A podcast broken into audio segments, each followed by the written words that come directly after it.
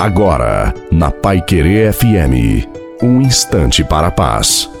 Uma boa noite a você, boa noite também à sua família. Coloque a água para ser abençoada no final e que seja uma noite muito abençoada para todos nós. Vou falar da alegria porque a alegria ela exorciza a tristeza. A alegria manda embora não o sofrimento, mas sim a tristeza. Porque o sofrimento é algo diferente da tristeza. Sofrimento sempre teremos, mas isso não significa que temos que ser pessoas tristes. Deus nos criou para a felicidade, para sermos felizes, mas ao longo do dia teremos momentos de tristeza, que isso faz parte da nossa vida. E ter momentos de tristeza é aceitável. Agora viver triste não é o correto. Portanto, busquemos a alegria e vamos viver na alegria, porque a alegria do Senhor é a nossa força. A bênção de Deus Todo-Poderoso, Pai, Filho e Espírito Santo, desça sobre você, sobre a sua família, sobre a água e permaneça para sempre. Te desejo uma santa e feliz noite a você e a sua família. Fiquem com Deus.